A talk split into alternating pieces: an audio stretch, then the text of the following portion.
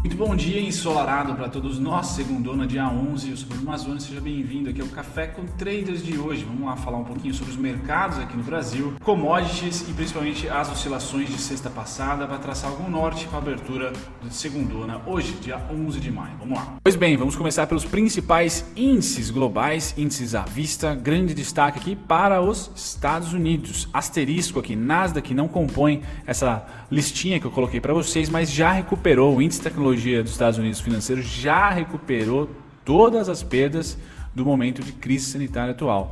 E as ações tech propulsionam aí os outros índices, sendo S&P 500 e também o Dow Jones. Então, S&P subindo 1,70 praticamente e Dow Jones quase 2, 1,91. Interessante esse movimento norte-americano de fuga ou de alocação para o setor de tecnologia como setor defensivo. Lógico, o país Estados Unidos é muito melhor infraestruturado e consegue então trazer para suas empresas de tech, de e-commerce, uma melhor entrega, uma melhor locomoção, preços mais justos e disputados, tem mais concorrência, tem mais infraestrutura. Isso é legal. Como a gente aqui no Brasil e no mundo gosta muito da Ctrl C, Ctrl V, principalmente para países continentais, como é o caso do Brasil, eu vejo já nos Estados Unidos o setor financeiro perder muita força em momentos de crise, haja vista desde 2008, e isso já vem lá para mais de ano, e eu vejo isso no Brasil acontecendo agora.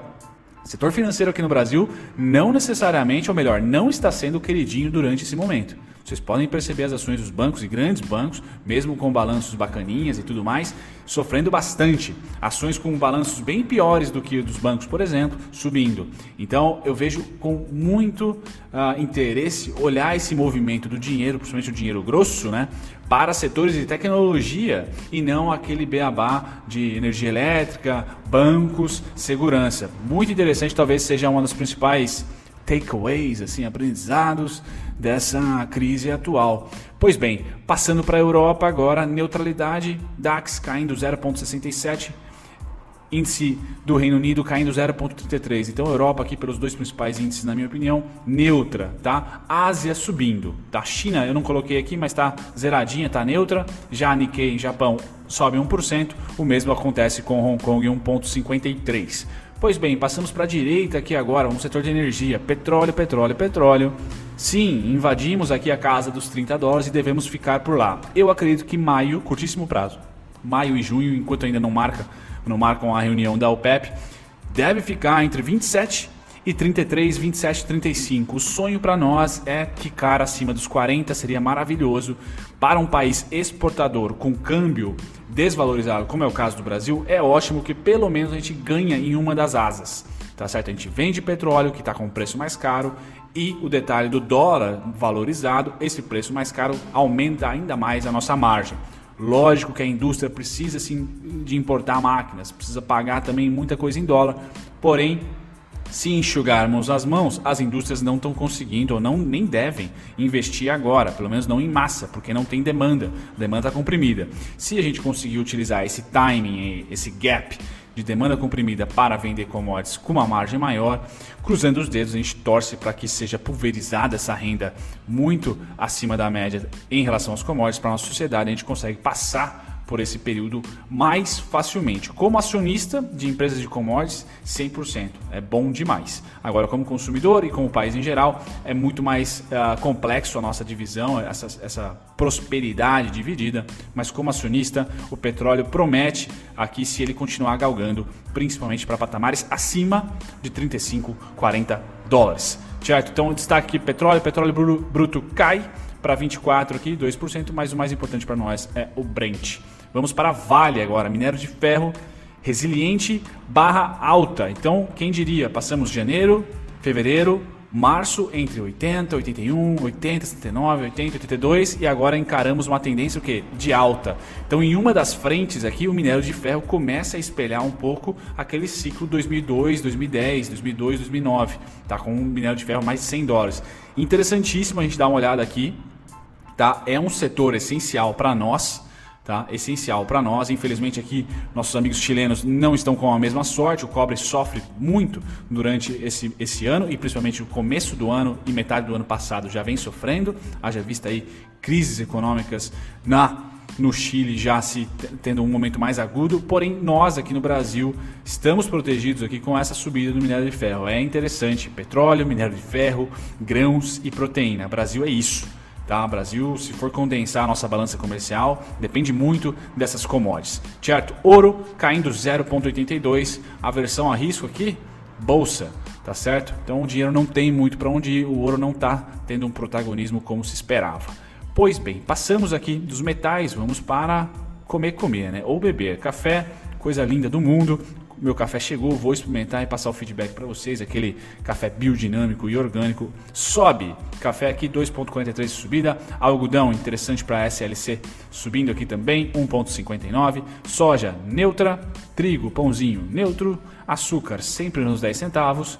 E milho subindo 0,55. Então, commodities sem nenhuma grande a descoberta aqui, a não ser o café subindo 2,43%. O destaque para vocês dessa semana eu vou trazer, lógico, os futuros suínos que sempre chamam atenção, hoje estão caindo, tá? Futuros do gado engorda também caindo 1,94 e o gado em pé subindo 0,72. Eu vou trazer o gráfico dos dois, tanto do gado como do porquinho, começando com o gado de engorda. Deixa eu tirar o zoom para o gráfico ficar em melhor resolução. Legal. Então esse é o gado de engorda, também, assim como os suínos, chegou em, uma, em um patamar de consolidação. Price action, ou melhor, a análise técnica para ficar menos gourmet, funciona em qualquer gráfico. Né? Então o que era topo, topo, topo, topo, topo, ao ser rompido virou resistência, virou suporte aqui, virou suporte aqui, suporte aqui e suporte de novo.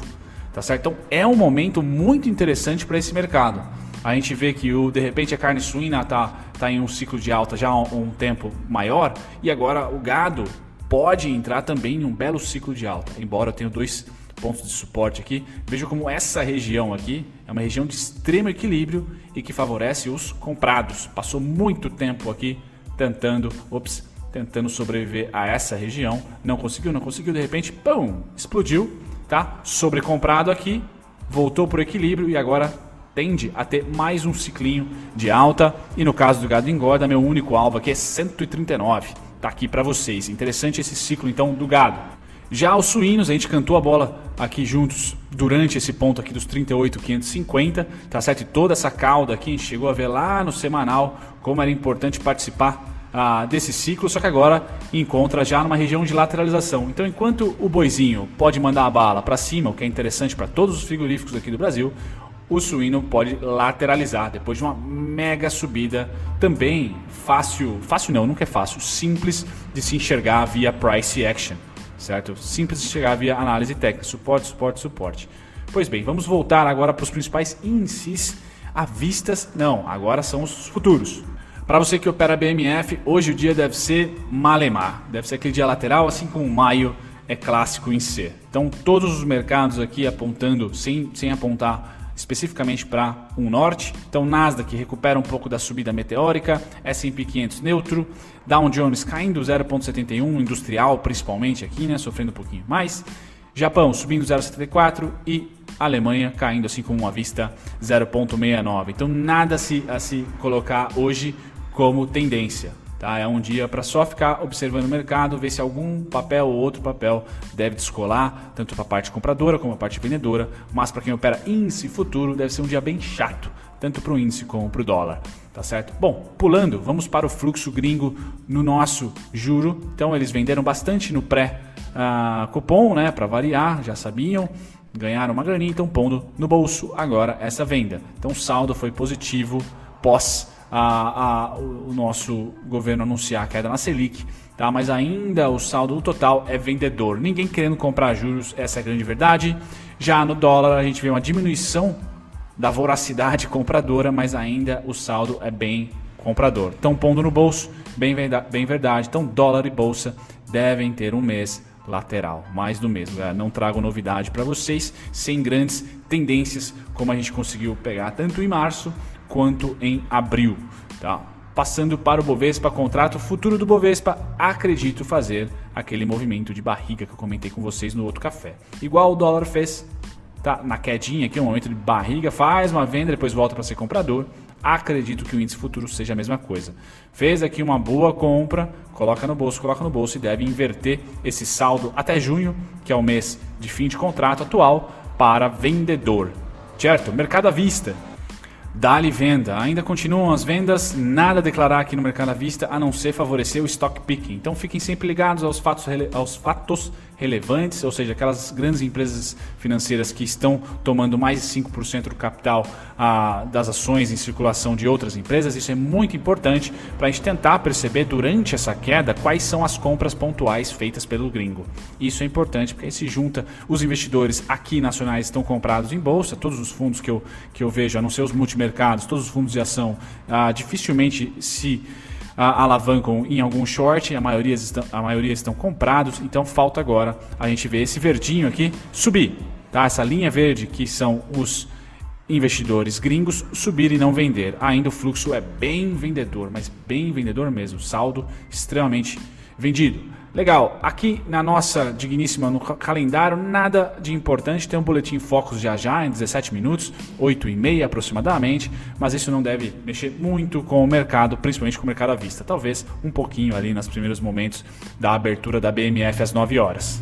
Momento merchan aqui do nosso café, então se você quer ter esse calendário todos os dias com recomendação e ainda mesa private aqui com o Vitor Belfort, relatórios e agora temos também tutoriais de plataformas atualizados, veja no, na descrição desse vídeo o nosso grupo do WhatsApp. Vai estar no primeiro link ali para vocês visitarem, é gratuito. Tá? E o Gui, que é o meu assessor de investimento, aproveitou aqui para trazer para nós essa landing page. Assim você pode ver todos os benefícios aqui que ele traz se você for assessorado pelo escritório dele, que é a Blue Star. Pois bem, agora os principais ou as principais oscilações de ontem, perdão, ontem conhecido também como sexta-feira. Quais foram as ações mais negociadas? Destaque aqui para a recuperação da IRB, tá? Conseguiu recuperar um pouquinho, 50 centavos. A Ambev também segurando. GGBR, então a gente olhou lá a, a Gerdau, a gente olhou o minério de ferro subindo, importante para ela, vital para ela. Interessante. Setor financeiro, o Bradesco é o destaque tá, junto com o Itaú, subiram bastante na sexta-feira. Então, esses são os destaques das maiores, das ações mais negociadas. Maiores altas, eu traria aqui como destaque para o CCVC recuperando, quase um real, importante recuperação. Light, também nós tivemos divulgação de resultado, tá? Recuperou aqui 0,87, uma alta bem forte da Light, né? Interessante, até preciso ver o release depois para dar uma olhadinha. Ah, e Embraer tomando pancada, mas sexta-feira conseguiu ali subir 0,53. Esses são os destaques das maiorias altas. Passando para as maiores baixas, depois aqui da celulose espancar para cima, tivemos aí as ações da Honey ah, ah, caindo, porém Clabin ainda lá nas alturas. O destaque negativo da bolsa para esse ano e talvez da metade do ano passado para cá, com certeza a Lely Né, Dudalina, se eu não me engano, né, muito, tá muito mal, o mercado realmente ah, dando uma pancada nela. A Agro, aqui eu acho importante dar uma olhada no Price Action, é uma ação que faz parte daqueles setores interessantes para se passar durante uma, uma crise, essa crise que nós vivemos atualmente. Então esses são os destaques, tá? Trago para vocês hoje um podcast muito legal, um podcast muito bom que é, ups, o meu próprio podcast com propaganda para você aqui, porque o meu o meu, o meu premium inspirou. Tá certo, galera? Então tá aqui, ó.